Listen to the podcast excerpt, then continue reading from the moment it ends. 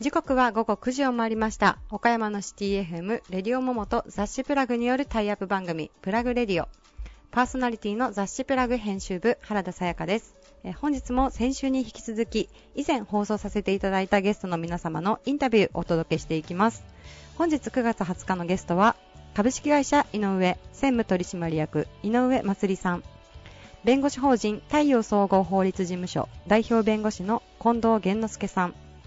岡山学芸館青州中学高等部岡山学芸館高等学校校長森健太郎さん株式会社アイムコラボレーション代表取締役社長石橋正則さん株式会社岡山シティ FM 代表取締役社長赤田定治さん梶原乳業株式会社代表取締役社長梶原康彦さん株式会社平田工学代表取締役平田俊三さんです。それではどうぞお聞きください。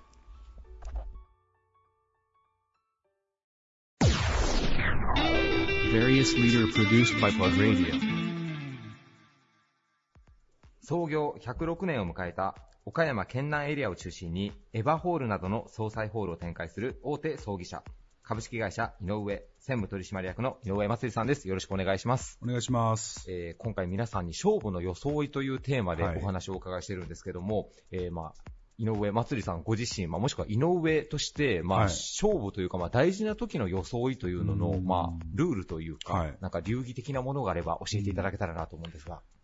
僕はやっぱりブラックスーツですかね。うん。ブラックスーツにブラックタイ。はい。かなと思います。ただまあこれちょっと間違ったら喪服というかうん礼服になるので、はい。まあ、あのー生地感であるとか、はいえー襟の形であるとか、はい。えーあとはネクタイの幅はい。とかがやっぱり重要かなと思ってますね。うんやっぱり、まあ、お仕事柄もちろんね、ご葬儀の時には皆さん黒の服だと思うんですけども、えやっぱりこれ結構皆さん、冠婚葬祭の時の礼服って結構皆さん、なんか悩まれるというか、これで合ってるのかなみたいなこともあると思うんですが井上のスタッフさんはもう皆さん統一の制服というか、やっぱ決まってらっしゃるんですか？そうですね。あの、うん。まあ、あの、式に入らないメンバーは、あの、えーネイビーとか、まあ、比はい。較的こう落ち着いた色のスーツ。はいまあ、これは別にあの、デザインとかはね、はい。あのーあんまりないんですけど、はい。えー式に入るメンバーは基本的には全員礼服に着替えて、うん。あのー入りますね。なるほど。はい。まあでも礼服でもやっぱね、井上さんだったらなんかちょっと装いにも結構厳しくなんか、皆さんなんかルール付けがあったりされるのかなと思うんですけどうんうん。そうですね。あのーうんまあ、あの、基本的には統一してるので、はいネクタイも、おスーツも全部統一でやってるので、あ、じゃあもうこのネクタイをつけて現場には行きなさいというそうですね。まあ、もっと言うならば、僕いつも言ってるんですけど、ネクタイの長さを統一しろって言ってるんですよ。あー、なるほど。ベルトにかかるかからないかみたいな。そうそう、剣先の部分がね。はいやっぱりそれが、あのー全員一緒なのとバラバラなのとっていうのは全然見た目が違うので、やっぱりそういうところも気遣うというか、こだわるというか、はいそういうことで、あのー式が締まるというかね、はい。凛とした空気感は僕は出ると思うんですけどね。なるほど。あと女性のス、あの、えっ、と、スカーフというか、なんていうんですかね。あー、えっ、と、首に、まあ、そうそうあの前そうそう出るやつですね。はい。ああれも特注で、へー。あ、のーエルメスオレンジと縁がブラックはい。で特注で、あれはもう僕がプロデュースしてへ作りました。ー。オレンジをそこに差し色として入れて。ええあれ業者に言うて既製品だったらもうほとんど一緒なんですよね、どこも。はい、はい。もちろん卸が一緒であればうん全部柄が一緒になるので、うんちょっと違うのが欲しかって、で、結構数年前にね、あのー県外の業者にお願いして、はい。それを特注で。なるほど。えじゃあ井上さん、ご葬儀の時にも、まあ、もうワンランクちょっと品が出るというか、そうね大阪に出るように、装いにも気を使ってらっしゃるということですね。ちなみに、あの、まつりさんご自身は僕いつもお仕事の時結構ネイビーのスーツが多いような印象が。あるんですけども、ええそれは何かこう理由があったりされるんでしょうそうですね、仕事柄、まあ、葬儀なので、やっぱり、えーあんまり明るいね、はいあのまあ、グレーももちろん着る着ることあるんですけど、うんやっぱりグレーの例えば明るい色とかね、か。うん。あんまり適さないので、やっはい。ぱりあのどうしてもホールの中入ったりとかうん、用事であるので、はい。なので基本的には、まあ、濃紺というか、はい。そういうスーツがちょっと多いですかね。うんまあ黒だったらちょっと重たい感じなので、はいはい。まあ、基本的にはあの、そこ考えたら、まあ、紺色というか、うんになるので、なるほど。紺に紺のネクタイとか多いです、ね。ああ、もう同色で、そうですね。あえてちょっとなんかフラットな感じに見せた方そうそうがっていう。そうですね。結構締まるじゃないですか、同色ってね。はい例えばグ、ググレーの濃い色のスーツにグレーのネクタイはめるとかね、なるほどそういうのが多いですかね。逆にこう、お仕事のビジネスの時にん相手の方の装いを見て、うん。あ、なんかこういうことができてたら、この人まあできる人だなというか、うんなんか、あ、分かってらっしゃるなみたいななんかポイントってあったりされますか？靴ですかね、やっぱり。あ、靴。靴が汚れてるかとか、はい。あのー、例えば車乗るとあの、かかとの部分擦れるじゃないですか、はい皮が、はいそういうところとか見ますね。へえーあ、やっぱ一番はもうすぐ足元に目線がいってしまうという。ーそうですね、やっぱりねう。んあと、スーツというか、まあ、服って、はい。多分あの、山本君とかね、結構はいファッション詳しいんで、あのーわかると思いますけど、はいサイズ感でしょ。そうですね。スーツとか特にね、うんやっぱサイズ感ちょっと間違えると、はい。だらしなく見えるし、なるほど。うん、まあ結構年配の方でね、たまになんかダボダボの、そうそう、七五三みたいな感じのね、やっぱそうですね、サイズ感。やっぱまず身だしなみを気にしてないと、やっぱ商談もうまく運びようもやっぱなかったりしますよね、ねなんかお仕事っていうのは。なんか昔ダブル流行って最近もね、うんダブルがあれですけど、やっぱ昔と今のダブルの違いってサイズ感じゃないですか。はい、はい。昔はなんかダブっとしてきてたのがね。今のダブルのスーツっていうのは本当に体にぴったりくるぐらいの。タイトにね、めな着るんで、それだけ違うと思うんですけどねなる。ほど。実はね、あの、まつりさんにあの、今回勝負の装いっていうテーマなんですってお話をしたら、あの、うん冒頭にナイキだっていうお話が あったりしたんですけど、最近ね、あの、松井さん最近もう、あの、ええアームレスリングがそうですごくええ一生懸命ね、はいなんか勤しんでらっしゃって、はい。やっぱり、ご自身、アームレスリングの大会とかにも出られてるみたいだけど、うんそういう時にもなんかその、装いのルールっていうか、験担ぎ的にこれをみたいなものあったりされるんですか？いや、でも、あの、試合は基本半袖なんで、やっぱ肘を出してないと、で、ダメなんですよ。はいはいなので半袖なんで、はい。はい。あんまり T シャツは、まあ気にしないですかね。ん。まあ試合の時はあんまり、そんなに、あの、あんまりきつくないようなはいはい。服でいきますけどねあ、。もうちょっとなるべく可動域ちそゃんと取れるような。ストレッチがちょっと効いてるようなえ感じで。ーえでもこう、アームレスリングの世界でも、うんあ、かっこいいなって思う格好の方っていらっしゃったりすいますよ、いますよ。います、います。で、あの、えーっと、アームレスリングの、はいなんか、専門のそういう服を、アパレルを立ち上げてる人もいるし、へえ、あ、ちゃんとウェアの会社が。うん結構おしゃれなんですよ。はやっぱあれですね、まあ、ご葬儀とアームレスリングをあれ一緒にしちゃあれですけど、どんな業界でもやっぱ装いでなんかできる感じというか気持ちが上がる服って絶絶対ありますよね。そうですね。ね。アームレスリングのやっぱりあのーこう、腕を見せるんで、うんこう、より腕が漏れるような。ああ、な やっぱり相手に対しての、こう、い威嚇じゃないですけど、はいはいはいやっぱそういうのは、精神的な部分っていうのは多分大きいと思います。へえ。あじゃあちょっと腕の切り口のところが腕がもりっと大きく見えるようなちょっと袖がい。短くて、ちょっと細いような、パパツパツになるようなね。そういうのは視覚的に、あのー違うと思いますね。ありがとうございます。まあ、ねいろんな業界でもこうできる装いというのがあるんだなというのがお話をねはい、お伺いしててありました。ありがとうございます。はいえーゲストは株式会社井上専務取締役の井上まつりさんでした。ありがとうございました。ありがとうございました。Various leader produced by Plug Radio. 紛争予防ホームや戦略ホームなどの領域で専門的、総合的にサービスを提供しています。利他の精神と依頼者第一主義を貫く企業法務の法律事務所です。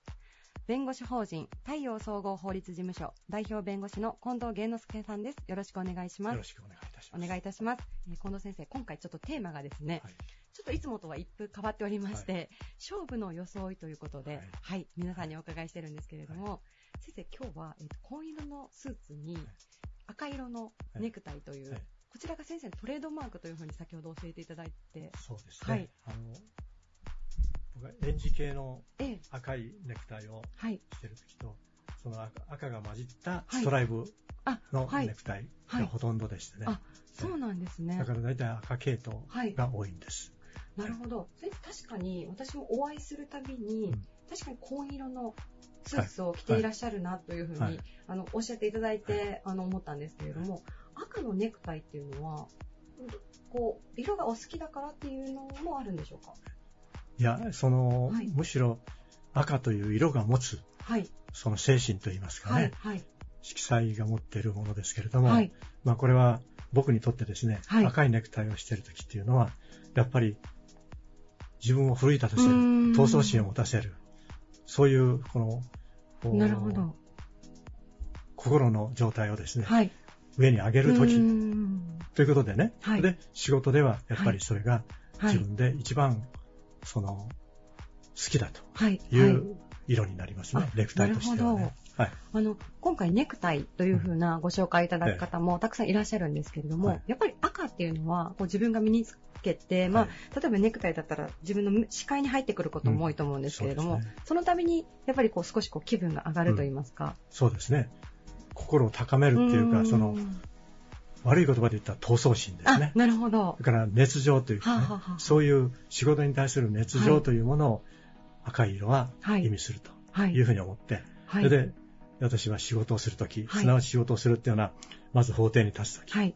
それから人と相手方と交渉するとき、いろんな講演をする、します。はい。はい。講演をするとき、はい。それからいいろんな形で、えー私どもはその、お人と話をすること、対話することもあるし、一般的なお話をすることもありますけれども、とにかく、その自分の、まあ熱情って言ったらいいかな、一番ね、うん熱情を、心の熱情を表現する、うん相手方に伝えるというのに一番ふさわしい色だと思います。ありがとうだございます。から私はエンジの色がほとんどですね、ネクタイ。あそうですか。はいはいえちなみにあの、そういった赤系の色以外のネクタイをされることはないもうありますけどねああるんですね。ありますけどね、それは正式な、あーあの結婚式だとなるときには白っぽい人してますけど、はい、はい、僕は中間のはい。紺色のストライブ、はい。紺のストライブええですね、ええええそれをあのすることがありますあね。、そうなんですね。なるほど。それはおめでたい時はい。とかなんとかの時ですね。はいあ仕事じゃない。式典のような。はい、そうやはり。仕事の時は赤系のネクタイで。赤 ありがとうございま。す すみません。ちょっと後半はということで、あの、これから後半に移らせていただこうと思ってるんですけれども、あの、今年もですね、恐縮なことに、あの、太陽総合法律事務所さんの方から年賀状をいただきまして、はい。はい。そちらにあの、書いて、いつもあのうん、書いてあるお言葉を、うん。はい、拝読するんですけれども、今回、近江商人さんのはい。お話ということで、先生からの一言があったんですけれども、まあ、近江商人といえば、リスナーの方がご存知かもしれないんですけれども、えー、三方よし、ね。散歩よし、はい。はい。それは自分よし、お客さんよし、はい世間よし。そうです。はい。はいこういった精神は、あの、先生がおっしゃってる、あの、うん利他の精神にとても通ずるところがあるということですよね。はい。おっしゃる通りですね。はい。あの、近江商人の里を訪ねた時にですね、はい。どこに行ってもですね、はい。その三方よしの思想がはい現れている、そのはい。企業のね、理念がいっぱいあるんですよ。ん。で、その三方よしっていうのは、その自分だけがいいわけじゃないと。はい。相手もいいし、世の中もいいんだとこの、その、そういう仕事についてね。はい。ということで、えー僕が言ってる利他の精神。利他とはうん他を利する。はい。利己に対して利他ですね。はい。利他を上に置く。うん利己の上に置くという状態う。これが望ましい仕事仕事人の姿だと思います、ね。なるほど。それを利他の精神だというふうに言いますが、はい。まあ、今現在で一番それを強調されているのは稲森和夫さん、あー京セラのね。はい。名誉会長ですけども、はいあのあの方のはい。利他の精神はい。というのに僕は惚れてるわけです。ああ。はいいや今日もあの、もう本が本当にたくさんあるお部屋で取材をさせていただいてるんですけれども、すぐ手に取れるところにやっぱり稲森和夫さんの本が。そうなんですね。はい。うん、たまたまね、はい。あの全部置けないですから、はい。一部をこの机、ええ。もう一つだとか本棚にある、はい。こちらはもう一つ別の机の上にあるということで、大体稲森さんの本ははい持ってるというふうに思います。そうなんですね。あ、もうじゃあ近藤先生の敬愛される方ははい稲森和夫さんなんですね。経済人とうしてはね、もうーん本当にもう文句なしにそう思っております。ちなみにあの京セラということなんですけれども、はい稲森和夫さんもルーツがもしかして近江とかにい近や、いところにそれがね、わあからないでよ。るんですしょうか。あの方は。はいね、あの、鹿児島の出なんですよ。あ、そうなんですねで、。鹿児島大学のはい。えっ、と、理工学部かなんかの出身ですね。はい。はい。で、彼はそれで、地方大学ということでコンプレックスを持ってるんです。うん彼の基本にあるのはね、コンプレックスなんです。はい。コンプレックスをはい克服するために、はい日々努力をしているはい。というのが彼の実際の姿だと思います。ん。はい。すごいですね。でもそこでから。それが自分を伸ばす、自分が上にこう自はい分を上に伸ばしていくと、はいじ自分を伸ばすという言葉があるんですけども、ええ。えうーん。ー心を伸ばす、経営を伸ばすというはい。心あ心を高める、経営を伸ばすと。いうんのが彼の一番最初に出した本じゃないでしょうか、ねあ。だからその本読んで惚れたんですよ。あ、そうなんですね。あとはその成功の法則だとかなんだとかっていうのがはいいっぱい出されてるんですなるほど。じゃあもうずっと惚れ続けていらっしゃるというわけですね。そうです。ありがとうございます。ちなみにあの、近江商人の、はいまあ、ルーツがあるはい企業さんっていうのも世間にはすごくええ多いですよね。いっぱはいあり。ますね。僕はそれ、あの、表になってましたけど、はい覚えきれませんけれども、はいまあ、伊藤忠兵衛さんあ、伊藤忠ですね。はい。彼が一番有名でしょうかねう。んあの、近江商人の中でね、うん一番有名かもしれません。それからこの間シンポジウムで出たんですけれども、西川布団店の西川さん、ね。はい。西川布団店さん。はい。種屋さんのね、はい。えー今の若手の、これは大向さんになるかもしれません、はい経営者。はい。種屋というお菓子屋さんです。だあから、その、食べ物屋さんも、はいあの料料理をするええのもやってますけどね、はいそこ行っても食べてみましたが、あさすがだと思いあ。あ、ます、ね。そうですか。はいでもやっぱりそ現代的にははい。やっぱり今売り出してるのは種,、種屋さんかな、うーん大きなガーデンがあってね、はい食べられる、はいそこへ観光バスがどんどんへ押し寄せるように、え。そんな大きいところなんですか？えへえ。えエリアを5つの一緒かな公園のような形にしてあって、へえ。そこで、まあ、展示したり、ええ食べたりするところがあって、はいそこへあの、まあ、売店もいっぱいあるわけはいですね。。はい。そこへ観光バスが何度僕も行ってる間にはい何台も観光バスが出入りするんですよ。そんなに人が？えはい。集まってますね。はあ。それがまあ、私、あの、経済同友会のメンバーなんですが、はい。経済同友会で旅行した時に、はい。その、なんでこんなに、うんその、観光バスがね、うんどんどん押しかけてくるか。まあ、時流をつかむということもうまいんでしょうけれども、まあ、その谷屋さんの、その、営業の戦略とうんいうのがですね、えーそれ見て取れるような感じでしたよね。なるほど。あの、やはりさっきおっしゃったように、まあ、自分だけがいいのではなくて、やはりお客様。客様にいいと、うん。世の中にはいいんだという、んこういう考え方うですよね。んこれはあの、こう最近もはい。ストラックインターナショナルの、はい。石川社長がその標語で挙げてるとですね、服というのは世の中のためになるかとか、うん。買った人のためになるかとかね、うんそういうことをずっと質問の形で書いてはい。いるんですけど、ね、ああ、そうなんですね。絶えず来た人のためになるか、はい。世の中のためになるかという形で、いつも彼はそういうことを判断しながらなるほど。は経営していらっしゃるあ。というふうに思います。その意味で、はい。まあ、若手の経営者としてですね、はい。一番流合株だろうと思ってますけども、ん。はい、いや、近藤先生のお墨付きがもらえるっていうのは素晴らしいことなんじゃないでしょうか。そうだよね。いや、本当に。本当ね、そあまたの企業さんをはいはい。と言ったら、現代的な言ったらもう、う今の経営の神様言ったら、はいや。っぱり、あれじゃないですか、稲森和夫さんじゃないでしょうか、ね。ああ、はい。それから若いはい。青年で、まあ青年だろうけどね、はい47歳青年のその経営者として、はいえー名を馳せてるのがやっぱり、はいストライプインターナショナルの石川社長。石川社長聞かれましたか？しかとお聞きいただけたらと思います。ありがとうございます。あの基本にもやっぱり倫理というのが、うーん。まあ言ってみれば利他の精神というのは倫理の思想です。はい倫理ですねそれで、その利他の精神が、はい。この稲森さんなんかのはい。思想で、著者でも何でも全部流れてるんです。ん。だけど、やはり石川さんにはい。基本の部分がそれが流れてあそれで、そのお客さんのためになるか、あ。はい。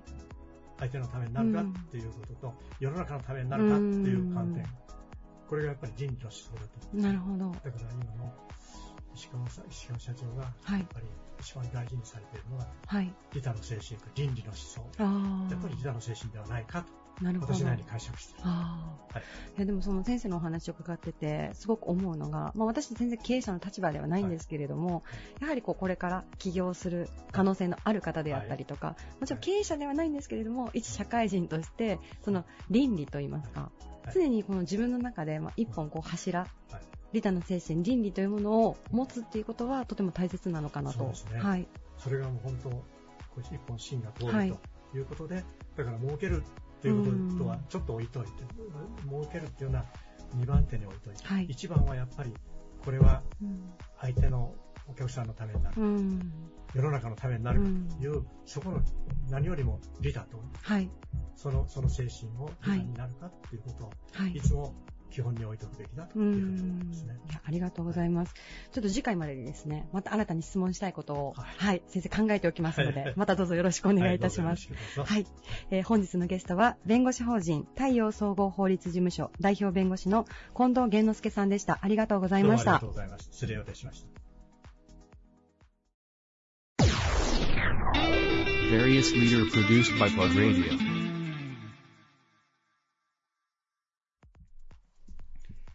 世界で活躍できる日本人を育てるスーパーグローバルハイスクール指定校にも選ばれた学校岡山学芸館青州中学高等部岡山学芸館高等学校校長の森健太郎さんですよろしくお願いしますお願いします。えー今回勝負の装いというテーマで 皆さんにお話をお伺いしてるんですけれども、えー森先生は何か勝負の装いと言われた時にご自身のマイルール的なものをお持ちでいらっしゃいますでしょうか？うーんとって、あの、そのテーマをお聞きして非常に、ちょっと、まあ、どうしようかなっていうのがあったんですけど、はい。まあ、僕の着てるスーツは、まあ、基本的にあの、時代の流れに、こう、左右されない、はい。昔ながらのオーソドックスなものっていうことで、あの、選んでまして、はい。まあ、基本的には、まあ、昔流行った IB の、まあまあ原型的なスーツ、はいはい。まあ、三つボタンであったりとか、うん。ボタンダウンのシャツだったりとかっていうものに、まあ、こだわって、ずっとスーツを選んでまして、はいまあ、学校っていう職業柄、まあ、スーツ以外のものを着ることはそんなにないわけうん。で、まあ、あの、いくつかある中でも、はい。その、あまり時代に左右されだからまあ、僕来たの10年、20年選手のも結構多くて、へえ、あ、そうですか。まあまあ、あの、長く着ているものが多いですね。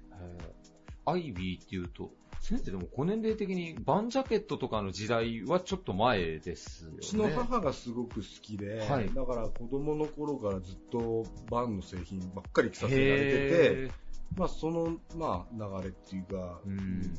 からまあ未だに、あの、その雰囲気を続けてるって感じですね。へまあ、便利なのは、あの、ネクタイの大きさだとか、襟の大きさだとか、そのスーツのシェイプだとかっていうのもほとんど変わらないから、ーはい。それではまあ、別に昔のものを着てても、うんおかしくないしっていうようなことで、はあるんですけどね。なるほど。じゃあもう、ある種もうスーツスタイルもかなり先生の中ではもうユニフォーム化してるというか、そうね、あの、まあ、職業柄そんなに派手なものも着れないし、まあ、といってですね、あの、あまりオーソドックスな真っ黒のスーツって僕実は持ってなくて、まあ、礼服以外はほぼ、あの、紺色かグレーかっていう、へまあ、シンプルなものですけどね。はい。えー一応まあ、ただ、その分シャツで遊ぶっていうか、うん。あの、あまり白のシャツ着ることはなくて、はい。あの、まあ、いろいろ、そこら辺はちょっと遊び心で、ーなるほど。ちなみに今回は一応勝負の装いということで、キーアイテムとして一つネクタイをあの 選んでいただいているそうなんですけども。あの、クールビズが始まるようになって、そんなネクタイをする期間もね、うん。年がら年中ということはなくなったんですけど、はい。ネクタイをする期間は、あの、まあ、ファジャーノの方でお役をいただいてますので、まあ、なるべくそのファジャーノのはい。PR をするっていうことも含めですね、はい。えーまあ、この職について以来ですから、十数年、まあ、ずっとファジャーノの赤のネクタイはですね、えー。何かあることには気をつけるようにしてます。ちなみにそれはこのファジアーノのオフィシャルのネクタイになるんですか？そうですね。あの、まあ、毎年1本もしくは2年に1本ずつぐらい、あの、いただけるので、えまあ、あの、なるべくね、つけるようにしてます。ーちなみにそれは非非売品なんですかね、ひょっとしいやいや、て販売もされてる最近は、あの、はい、あの、ショップで売ってるようですよ。はい。えーあ、じゃあ選手の人たちもスーツ着るときにはそのネクタイしてってはいいうようなあのアイテム？必ず毎年春山さんの方からですね、はい。ご提供いただいてなるほど。させていただじゃああれですね、ファジアーノのサポーターの皆さんもね、ユニフォーム着て皆さんスタジアムに応援に行かれてますけど、うん。ビジネスマンの方は常日頃からそのネクタイつけるっていうのも一つ応援の方法としてはいいかもしれないですね、確かに。そうしていただけると、ん。まあ話のネタにもなりうますし、ん、なるほど、ありがとうございます。えーそしてちょっと装いというとね、あの、今日も学芸館高校にこのインタビューに来させていただいてるんですけど、はい学生の皆さんのまあ制服っていうのに関しても結構学芸館は結構厳しめな感じだったりするんですか？ちなみにせ装いというものに関しては。うん、あの、えっと、まあ、いろいろあるんですけど、えっと、まあ正式な日っていうか、なんかこう、式典のある時は必ず、あの、ネクタイの色は赤色ですよとか、はい。えージャケットの下のベストもきちっと着てくださいね。はいセセーターを着てはいけませんとかですね。まあそういうのはありますね。あと、青春の方は、えーまあ、女子の制服はいろいろパターンがあるんですけど、はい。あの、式典の時はもう紺で統一とかね、あのネクタイもおピンクじゃなくてブルーつけるよとか、うん。そういうのはルールとしてはありますね。なんか僕なんかはだいぶ学生の時も普通に学ランの学校だったんですけど、どうしてもね、なんか思春期なんで皆さんなんかちょっと変形にしたり、なんかちょっとこう、格好だけでも何かこう、抵抗しよう感があったりするんですけど、どうなんでしょう？最近の学生さんたちは結構もう普通にオーソドックスにそのまんまみたいな子が多いのかなと勝手に思ったりしてるんですけど。そうですね、うん。あの、まあまあ、各学校さんでそれぞれジャケットが決まったりするから、もう変形させようにもうんさ。せられませんから、はい僕らの頃のその学ランっていうのは、はい。まあ、ただ学ランスタイル僕は好きで、うんなので、青春中学校の男子の方は、あの学ランスタイルにして、ただ、あの、まあ、僕らの頃の短ランはいに近い、はいあの、まあ、ローカラーで、はい。えーまあ、少し短めの丈でっていうところでいくと、まあ、まあ、それなりにね、あの、ファッショナブルにはなったかなと。ああ、なるほど。もうそもそものもう、あれですね、ベースをもうちょっとおしゃれにもう持っていってあげてるってことなんですね、じゃあ。そうそう、あのーなので、そんなに、まあ、一時ですか、あの、高校の方のキャメルカラーのブレザーを目立ちすぎるからっていう意見も一方であったので、はい。ただその時アンケートを取ったら、そうです8割以上の子供たちがこのジャケットが好きだっていう。へー。なので、若干色の変更はあるんですけど、少しうん明るめのトーンから少しシックな色のトーンに変えたんですけど、はい。それ以来ほとんど変更になりました。へー。あ、じゃあ学生さんが自ら選んだ制服がそのまま後輩にこうずっと受け継がれてるってことですね。まあまあまあ、できた時は、うちの前校長がですね、うん面白いです渋谷のハチ公に6時間ぐらい座ってたらしいですね。雪行き交う女子高生をずーっと見て、はい。ちょっと、ちょっと面白いでしょ？でもあの、前の校長がずっと座ってて。で、一番目についたのが品川女学院の、あの制服、同じパターンなんですけど、そんなマーケットリサーチの末にできたんですか？あれがいいっつって決めてです、帰ってきてね。そしたら、品女の制服ではあったんですけど、はいあの特にパテントを持たれてたわけじゃなくて、はい。えー観光学制服さんが作られていたので、うちにもっつったらいいですよってことになりましたね。まあ、岡山で初めてね、キャメルからのブレザーになったんですそうか。岡山ではキャメルは初めてなんですね。そう茶系のブレザーっていうのは。そうですね。その渋谷ハチ公前のリサーチしてるのは、なかなか面白い話ですね。ね本当にそれは。僕も知らなかったんですけど、あの、東京のやっぱりおしゃれな、はい。あの、高校生の制服をリサーチするのに、はい渋谷にいるのが一番いいだろうっつって当時行かれたそうですよ。校長自ら。へ 僕じゃないですね。ーいや、すごい面白い話です。あとね、ビジネスマンの皆さんもね、ファジアーノを応援されてる方は、ファジアーノネクタイで普段のね、お仕事過ぜひおごされるの求めいただきましてね、はい応援来てください。じゃないかなと思いました。ありがとうございます。えーゲストは、えー岡山学芸館青春中学高等部、岡山学芸館高等学校校長の森健太郎先生でした。ありがとうございました。失礼します。Various leader produced by Plug Radio.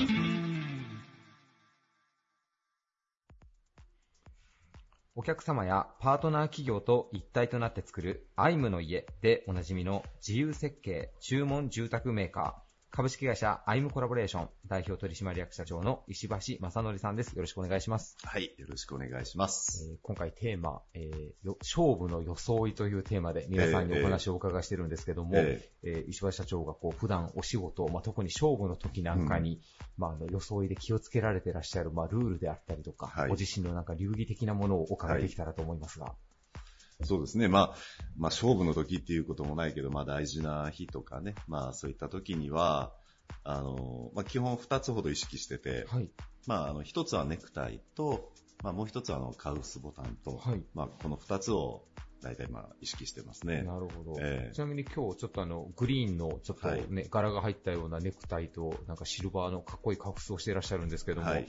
なんか大事な商談の時にはこういう色をつけていくとか、なんかそういうのがあったり、なんか験担ぎ的にあったりされます。そうですね。まあ、色っていうのは特にこだわりはなくって、はい。まあ、その時々の合わせてっていうことで、まあ、ただ、そのネクタイについては、まあ、あの、社員がね、プレゼントしてくれたようなものとか、まあ、まあ、みんなの力をなるほど。借りてじゃないけどね、はいっ。ていうようなイメージと、はいもう一つカウスについては、これはあの娘がね、はいプレゼントしてくれたものなんですけど、はい。まあこういったものを意識してなるほど。はい。装いのルールというよりもなんかあれですね、やっぱ力になる人からいただいたものを身につけてっていんう、やっぱそこで商談でも何でもこう挑むと、やっぱなんかちょっと違いますか？やっぱ心持ちが。そうですね。やっぱまあうん意識的にね、あのまあそういったことをやることによって、心も心持ちが違う。うん。そうだね。なんか。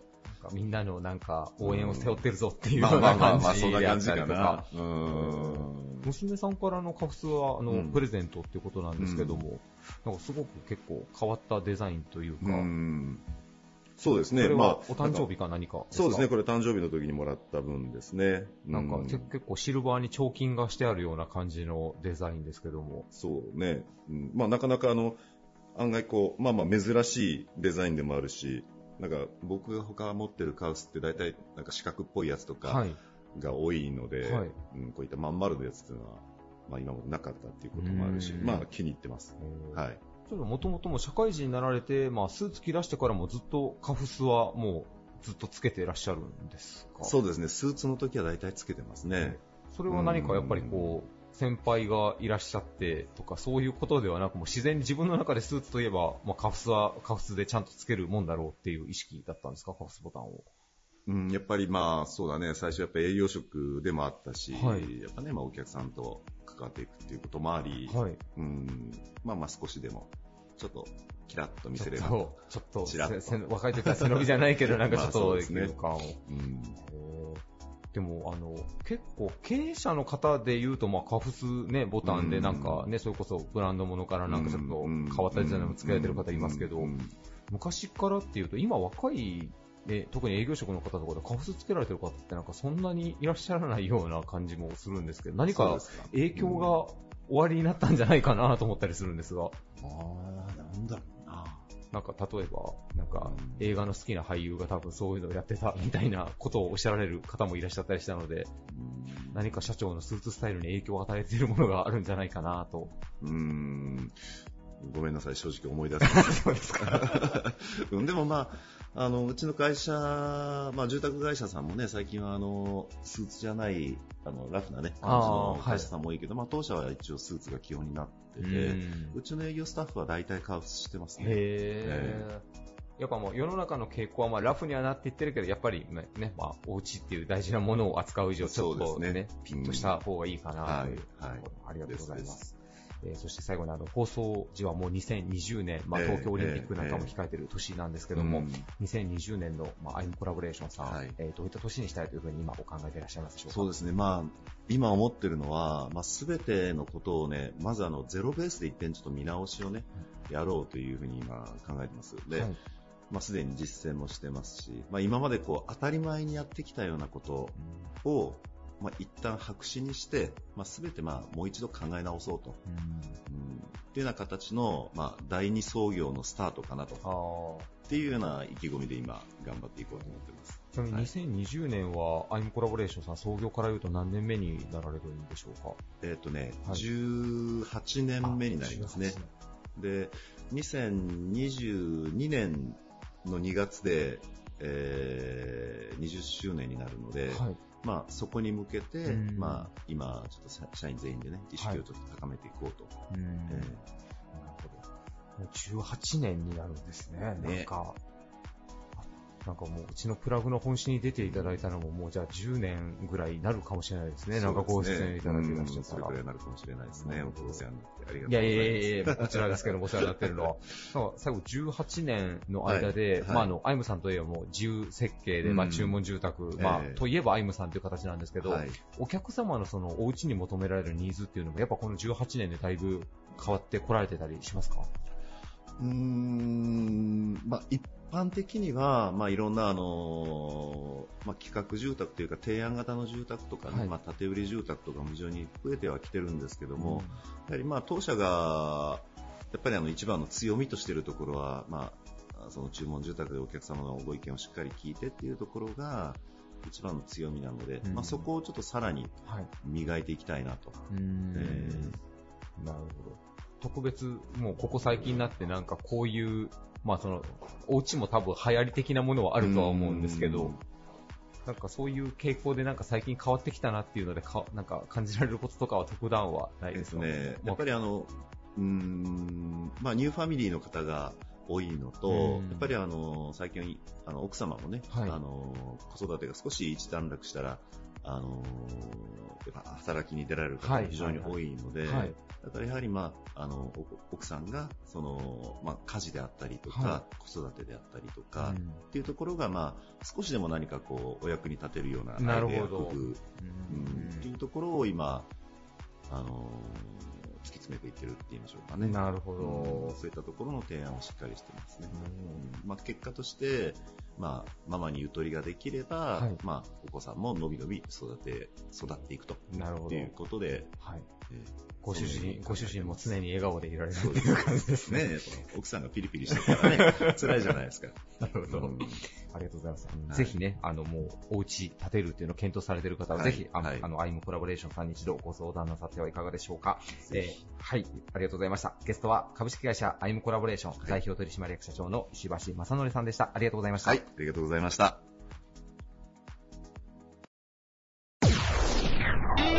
Various leader produced by Plug Radio. レディオモモの愛称でもおなじみの岡山市を筆頭株主とするコミュニティ FM 局株式会社岡山シティ FM 代表取締役社長の赤田定治さんです。よろしくお願いします。はい、よろしくお願いします。えー今回皆さんに勝負の装いというテーマでお話をお伺いしているんですけども、ね、あのもう僕も赤田社長といえばもうねあ、プラグの本誌の方にもいつも素敵な棒体、蝶ネクタイでご出演をいただいてるんですが、はい。改めてお聞きします、えー勝負の装いでご自身のルール教えていただけますでしょうか？私はね、この蝶ネクタイしてるんですけども、はい。あの、これはね、営業の時にこれをつけてるわけじゃなくて、はいあの、パーティーとかそういうのところがあったら、これをつけるようにしています。なるほど。でね、全部でね、7本ぐらいあるんですよ。それは色違い、柄で違い。色違い、柄違い、それから100円ショップで買ったのもありますかね。それがね、7本ぐらいありまして、ええちょっと待ってください。100円ショップの蝶ネクタイつけられる時もあるんですか、それはね、えーっと、い今はないですけど、はい昔あの、鬼ビジョンに、まあ私山陽新聞に所所属してるので、はい。鬼ビジョンに出向していた時もあるんですよ。で、その時にキャスターをしてて、あ、キャスターもしてらっしゃったんですか？そうしてたんです。で、えーっと、テレビの前で、まあ喋ってたんですよ。はいんで、その時に、その、蝶ネクタイぐらいつけないと、はいなんかこう目立たんよみたいなこと言われて、なるほど、なるほど。で、その時に、まあ、いろんな蝶ネクタイを買ってつけたりしてて、その中で100円ショップの蝶ネクタイの、あの、まあ、小松正夫さんって、はい、はい、はい、にいましたねはい、はい。わかりあの。人がつけてたようなやつをつけてたこともあります。へええ。え、赤田さん、もともとキャリアで言うと、はいえっと、新聞記者が一番最初ですよね。えずっと編集局へで入って、ずっと編集局であの社会部のデスクとかもやってたんですけど、はいその中で、あのー鬼、鬼ビジョンの方に出向しなさいっていうことを言われて、はい。で鬼ビジョンがちょうどスタート、山陽新聞がのおこう経営になって、はいスタートし始めた頃に鬼ビジョンに行ってたんですよ。なるほどそこでキャスターをやりなさいみたいな言われて。喋ってたというか。えじゃあ、新聞記者時代はもう全然蝶ネクタイなんかははもう全く。なないですね。へえ。え新聞記者時代はもうネクタイも、キャップの頃はネクタイもしてなかったですね。あ、そういう。でカメラマンチョッキみたいなのをつけてて、スニーカーだったような気がしますね。へえ。あ、じゃあ新聞記者さんっていうと、ええまあね、社長が現役の時っていうと、まあ少しちょっと前の話になりますけど、えもうその時から今みたいに結構服装が結構緩和されてるというか、別にスーツにタイドアップじゃなくても許されたそうですね。職業だったっ。そのええその頃はね、で大体出勤するのが僕警察に出勤してたので、ええ警察に記者クラブがあって、そこで仕事してるんで、今もあの、あの、警察関係の記者はそこで仕事してますけどね。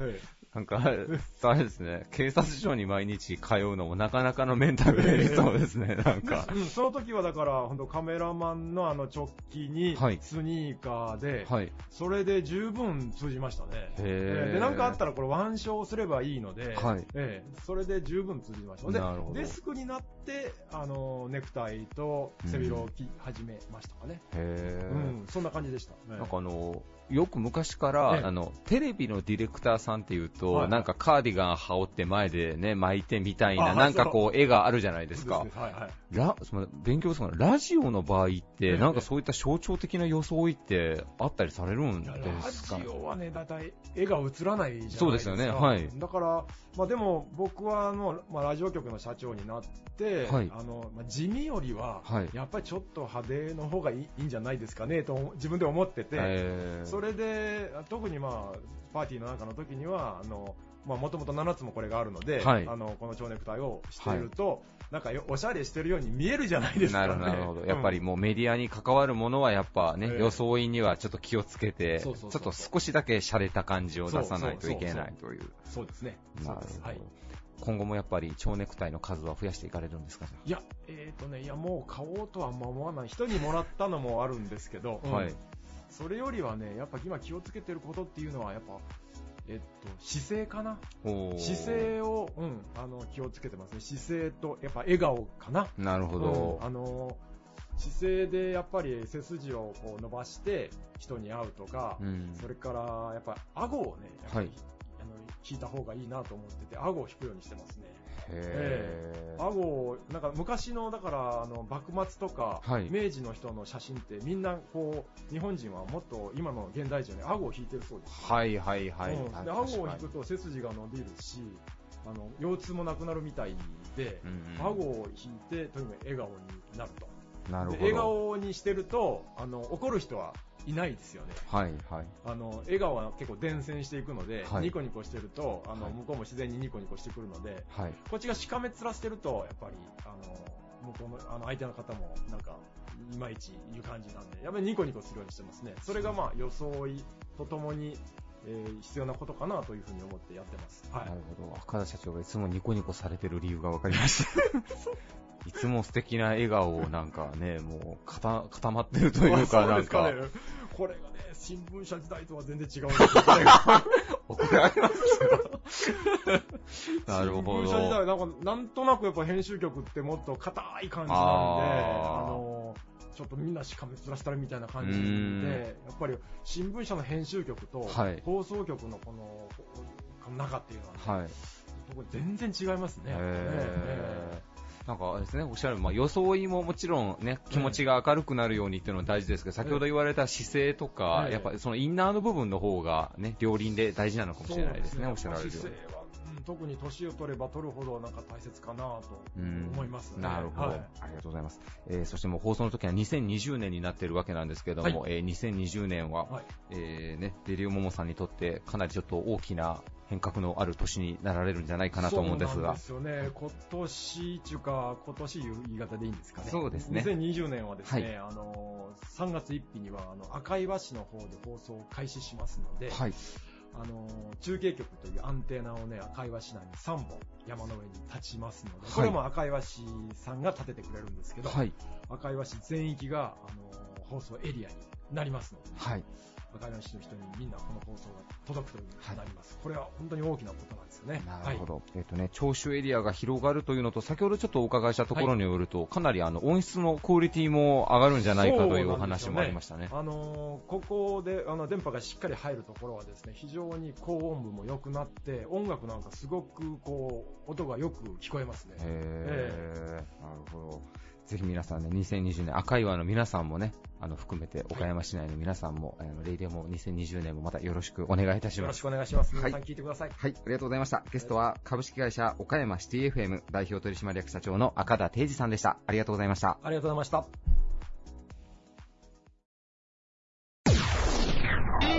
Various leader produced by Plug Radio. 新鮮優しさ365日をコンセプトに掲げ絞りたての味わいを食卓へ提供する西日本トップの乳製品メーカーです。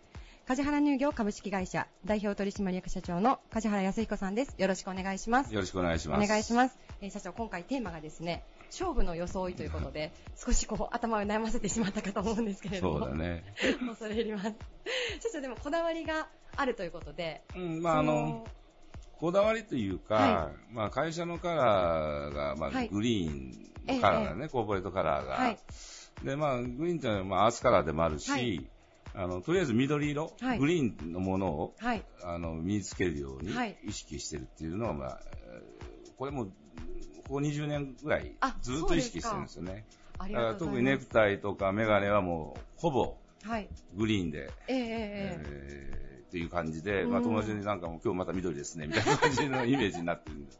え いやでも私も今日言われてうん初めてこう気づいたんですけれども、うん今日もあの全部緑で統一してくださってますよね。いや、いつもなんだよ。うん。ネクタイ、あと時計も。時計もそうだし、財布もそうだし、うんえー名刺入れもそうだし、はい、はい。まあ、とりあえず緑色のものがあったらなるべく買うようにしてる。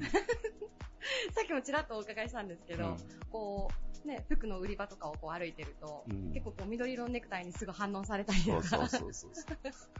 なぜか意識がね、緑、はい。だからその、ブランドよりも、えええあの、とりあえずみ緑のはい。グリーンのものがあると、とりあえずどんな感じって感じで見て、まあ、その中で気に入ったものがあると、買うようにするっていうことです。こうビジネスシーンにおいて、まあ、ネクタイだったりとか、時計だったりっていうのは今教えていただいたんですけど、うん。プライベートの時とかは社長いかがなんですか？そのついつい緑色のものを買い揃えてしまうとか、そういうことはあったりするんですか、うんまあ、買い揃えるっていうか、はい。たまたま、あの、まあ、緑が好きなの知ってるから、はいはい。あの、去年の誕生日プレゼントはい。を友達と、まあ、あの、ええ。10人ぐらいで毎年誕生日会やってるんだけど、はい。うん、緑のゴルフバッグもらって、すごいですね。ええ。だからそれぐらい、まあ、あの、友達の中にも浸透してるし、あの、常に意識して、はい。で、まあ、緑のものを、はい。お買おうかな。うーん。で、昨日ちょうどゴルフウェア買いに行ったんだけど、ええ。ちょっと緑のウェアっていうのはなかなか難しかったんだけど、たまたまあのステッチが、あの、はい。紺にステッチが緑のポロシャツがあったから、はい。まあそれを買ってみたりして、まあ常にあの緑を、ね、はい。まあアースカラーだし、非常にいいカラーだと思ってるんで、はいまあ意識して、はいあの、そういう装いをするようにはい心がけています。じゃあもうあの、梶原社長の周りの方々は、皆さんこう、梶原乳業のコーポレートカラー、何色かはもう、かなり浸透していらっしゃいますね。そうだね。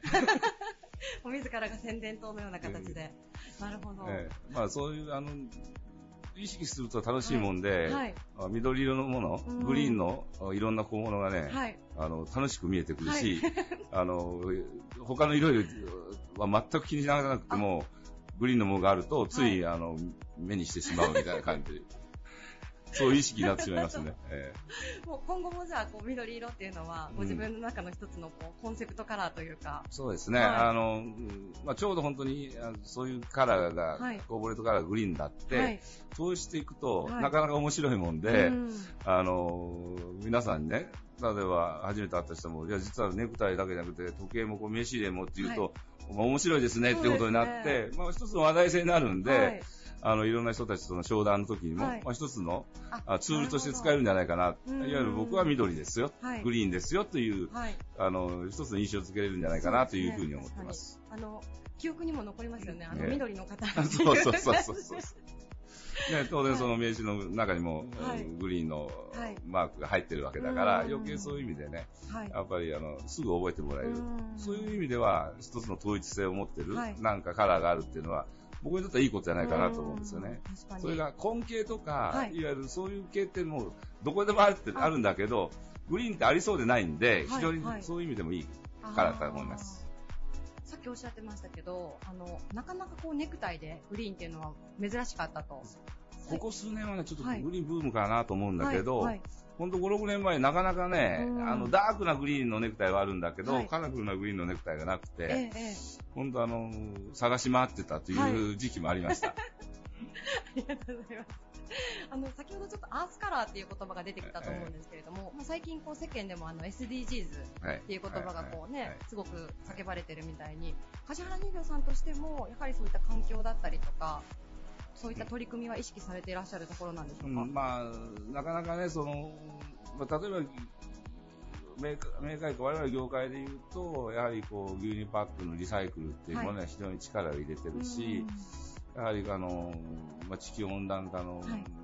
ことについてもね、はい。まあ、いわゆる我々もその、冷凍設備とか冷凍設備いっぱい持ってるんで少しでも削減できるように、はいまあ、したいなという意識は持ってやってます。なかなか難しいですけれどど。も、特にあの夏場の一番暑い時が忙しいもんですから、その時に非常にエネルギーを使う職種なんで、うんまあ、少しでもはいあのエコができるような、企業としてやっていきたいなというふうには思ってます。あなるほど。ありがとうございます。じゃあもうご自身がアースカラーであり、コーポレートカラーを これからも体現されていくということで。まあ、あはいのタイプとしてアイスカラーってタイプじゃないんだけれども、まあ、グリーンのイメージだけ持ってもらったらいいと思うんで、でもその意識を持ってやりたいなというふうに思ってありがます。とうございます。いや、もしあの、リスナーの方でね、あの、今度、梶原市長にお会いする機会がある方は、ぜひ、ちょっと緑に注目して、そうですね。はい。あの、これから緑がつけれない ね、じゃあネクタイ。見ていただけたらなと思います。ありがとうございます。えー本日のゲストは、梶原乳業株式会社代表取締役社長の梶原康彦さんでした。ありがとうございました。ありがとうございました。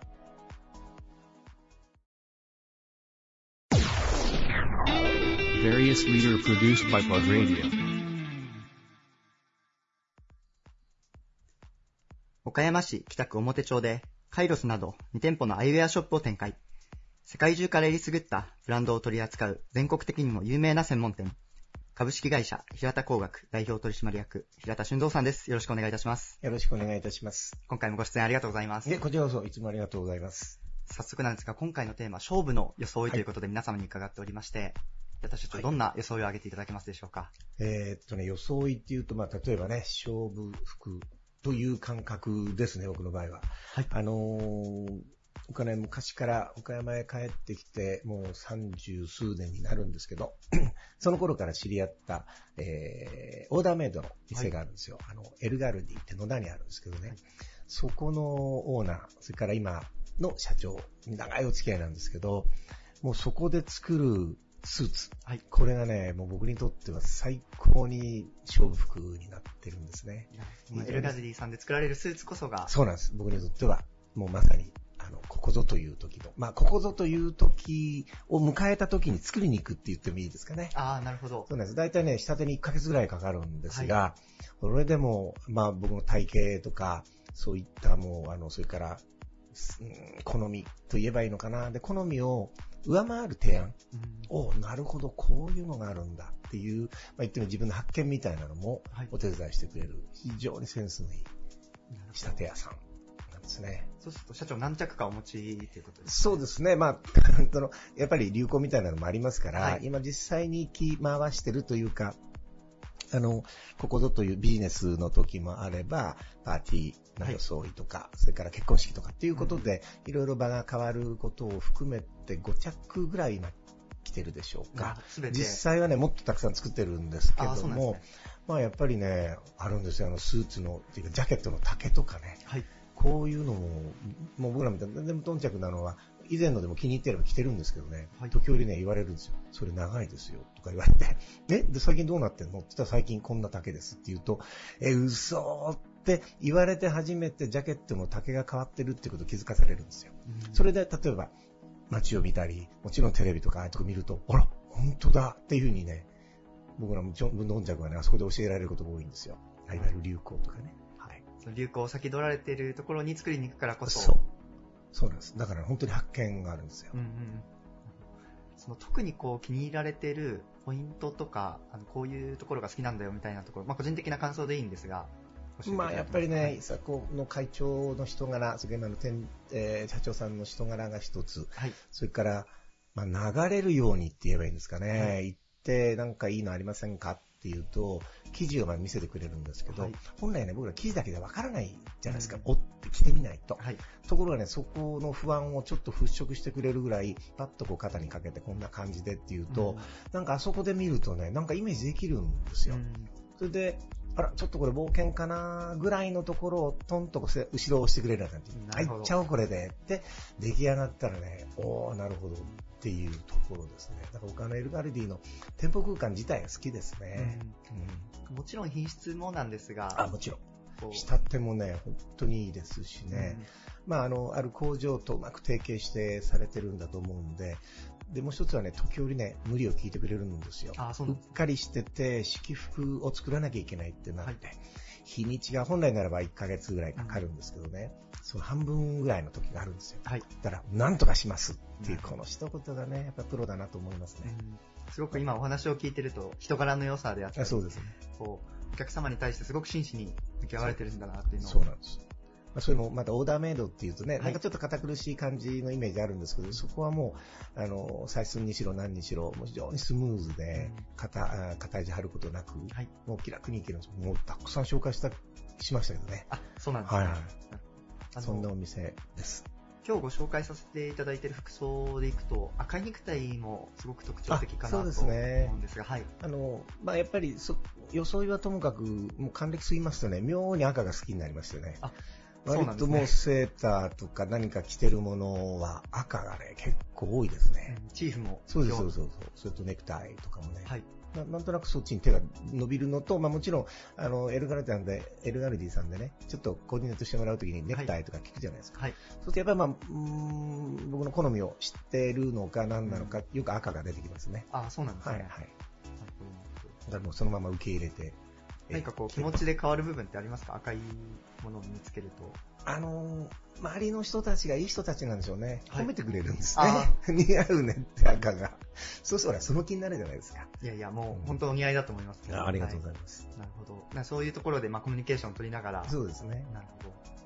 その、エルガジーさんのこう作られる服とのこう、出会ったきっかけっていうのはどこになるんですか？あ、それはもうあの、今の会長さんですね。はい西野さんという方なんですけど、この方とある経営者の会で出会って。あそうなんですええ。で、それまではね、僕もあの、今でこそ、もう多少太ったりしてますけども、当時、今から30年ぐらい前はは、普通の体型なんで、いわゆる既製品でよかったんですよ。なるほどでもそういう風にしてたら、いや、やっぱオーダーメイドはいいよっていうことで、その彼彼が、まあもちろんその時は社長ですからね。ので、じゃあ一度行ってみますって言って、野田に行った時にまたね、かっこいい建物なんですよ。非常にセンスのいい。で、ああ、なるほどっていう外観にちょっと惚れ込みましてね。うん、それがきっかけですね。それから作っていただきながら、今に至る。オーダーメイドでね作られているそうなんですよ。だからスーツは、まあ普通のね、カジュアルなジャケットなんかもちろん、あの、簡単なところで済ませてますけど、まあいざスーツとなるともうそこ以外、まあまずいかないですね。なるほど。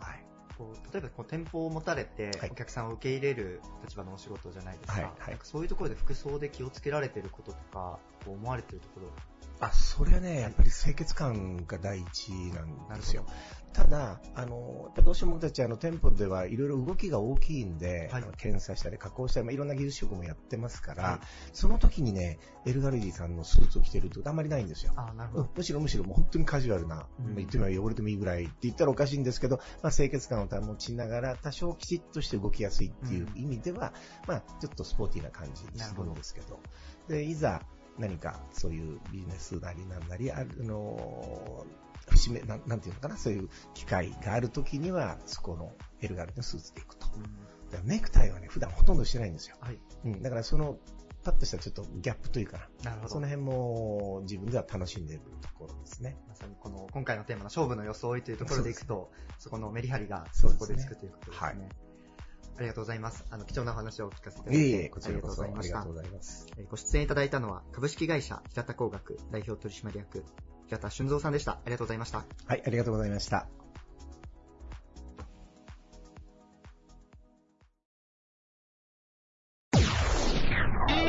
Various leader produced by Plug Radio.